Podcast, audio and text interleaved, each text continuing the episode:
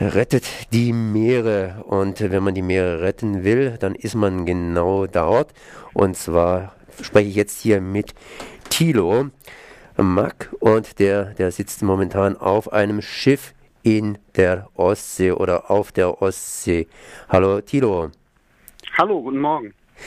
Guten Morgen, sage ich auch. Ja, ich meine, hier rettet die Meere. Die Meere sind überfischt. Wir leben von Fisch ziemlich häufig.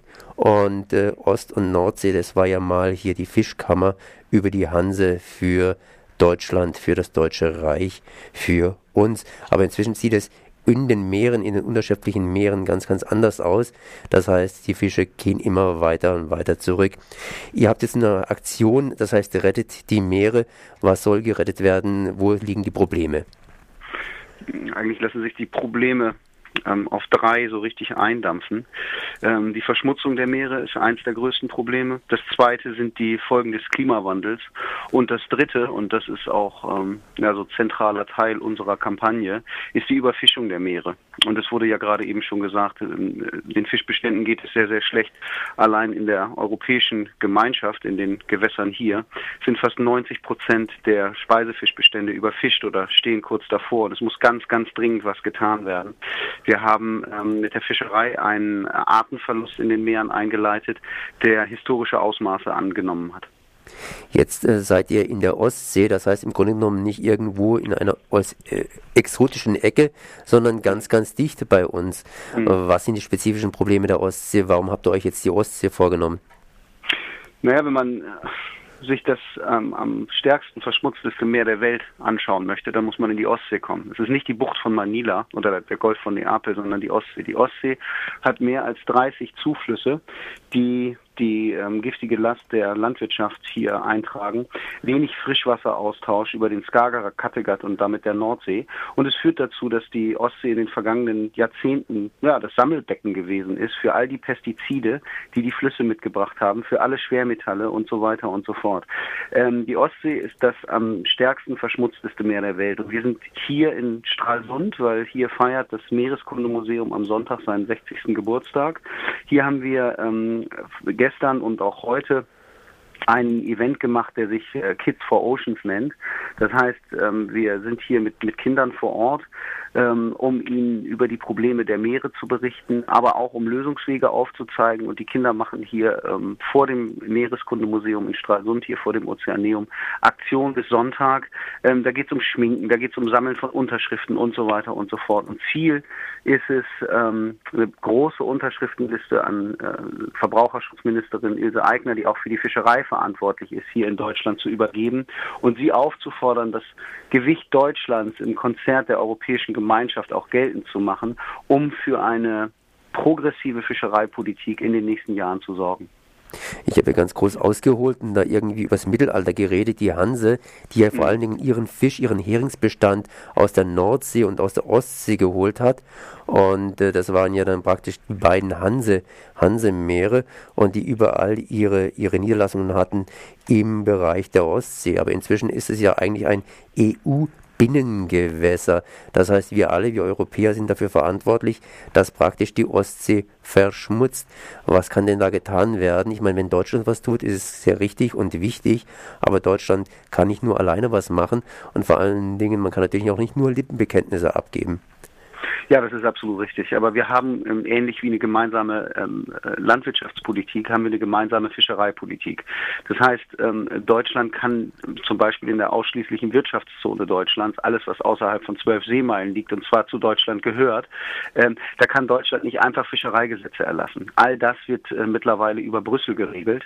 Und da hat zum Beispiel der spanische Fischereiminister was zu sagen, was die polnischen Fischer für eine Quote bekommen sollen für ähm, den Ostseedorsch.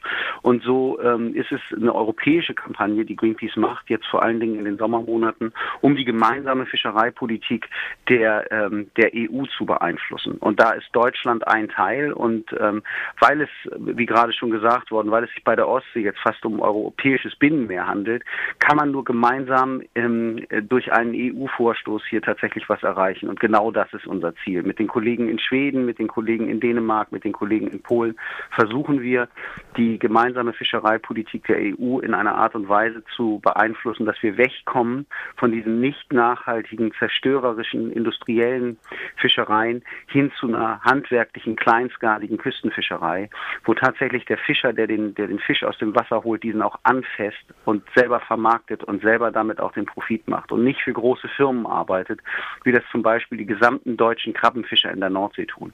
Das kann nicht sein. Wir sind mittlerweile mit der EU-Fischerei in einem einem vollkommen absurden Kreislauf aus Subventionspolitik, die ein, eine viel zu große Flotte am, am Leben erhält, ähm, aus äh, zerstörerischen Fischereimethoden, die den Lebensraum mehr und damit auch die Fischbestände schädigt und einer nicht nachhaltigen Fischerei, die dringend geändert werden muss. Ich möchte eine Frage stellen. Funktioniert hm. denn das, dass man die Politik in der Richtung beeinflusst?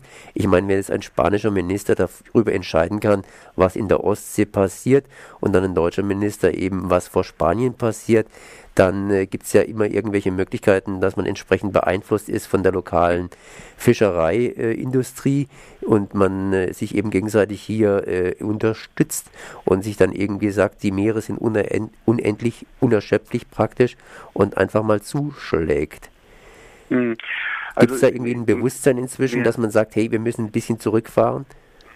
Ja, also es gibt diesen Vorstoß von der EU-Kommission. Und die EU-Kommission ist ja in diesem Triumvirat aus EU-Parlament, äh, Ministerrat und ähm, eben der Kommission ähm, mit ziemlichem Stimmgewicht auch ausgestattet. Und wir haben mit der europäischen Fischereikommissarin Maria Damanaki, der, der, der Griechin, eigentlich jemanden bekommen, ähm, der ähm, auch sagt, wir müssen einen Paradigmenwechsel haben. Wir brauchen einen ganz großen Wurf, um die europäische Fischerei ähm, tatsächlich wieder ähm, in, in ruhigeres Fahrwasser zu bekommen.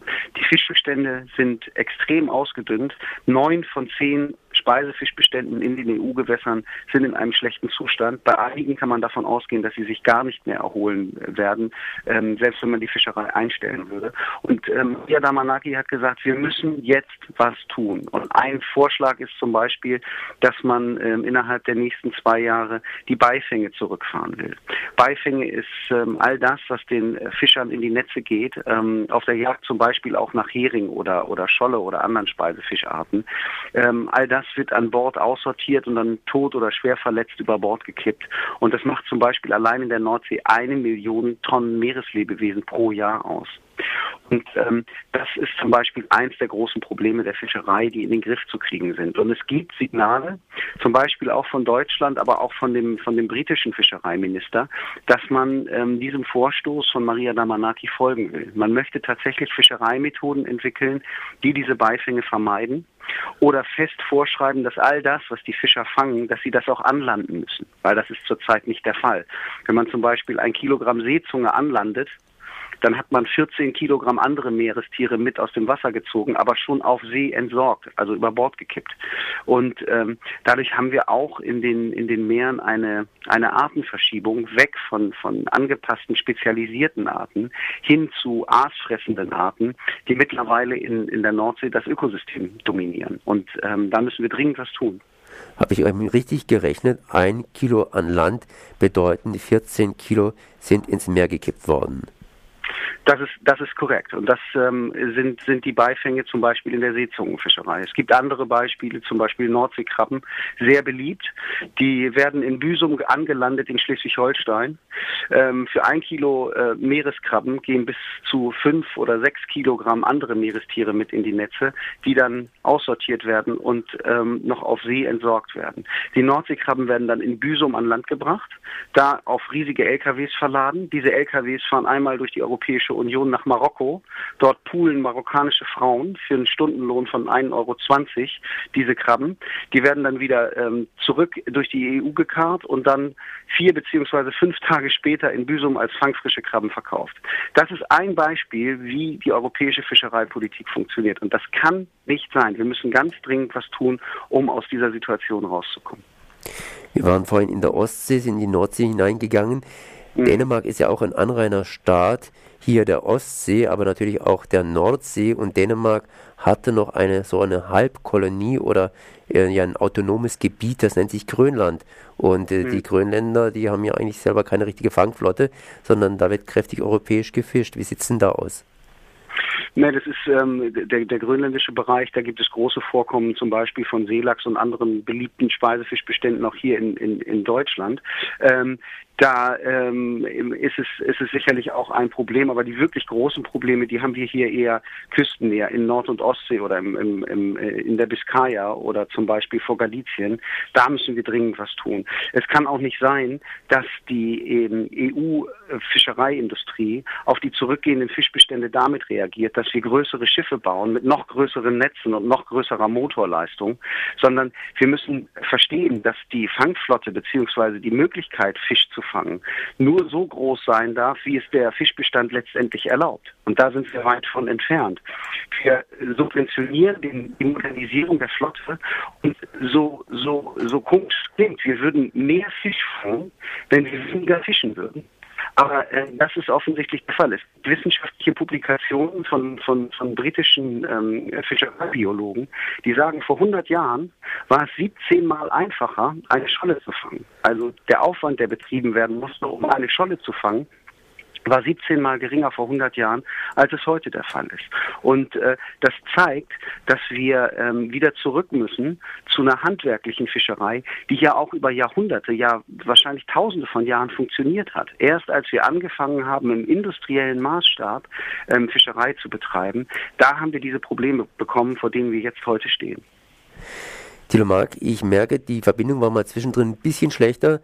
Du bist auf dem Schiff, das heißt, ihr seid in Aktion. Wie geht es bei euch weiter? Also wir werden jetzt erstmal mit den Kindern hier äh, vor Ort in Stralsund bleiben und dann haben wir zwei Wochen Zeit, ähm, weiterzufahren in andere Häfen und auf dem Weg werden wir ähm, weiter dokumentieren, wie der Meeresboden hier aussieht. Da haben wir also in den letzten Tagen so einiges gesehen und am 13. Juli die Verbraucherschutzministerin die Vorschläge für die Fischereibeschränkungen in den Natura 2000 Gebieten vorschlagen. Und da werden wir natürlich sein, weil zurzeit sieht es so aus, als wenn zum Beispiel der Vorschlag für den Schutz der Schweinswale viel zu greift. Ähm, die Schutzgebiete für äh, Schweinswale sollen ignoriert werden und da müssen wir ganz dringend was tun. Und das ist der ähm, nächste große Job, den wir hier zu leisten haben. Dann möchte ich euch da nicht aufhalten.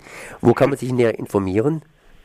Natürlich unter, unter greenpeace.de auf jeden Fall. Da gibt es immer Infos ähm, auf unserer Webseite.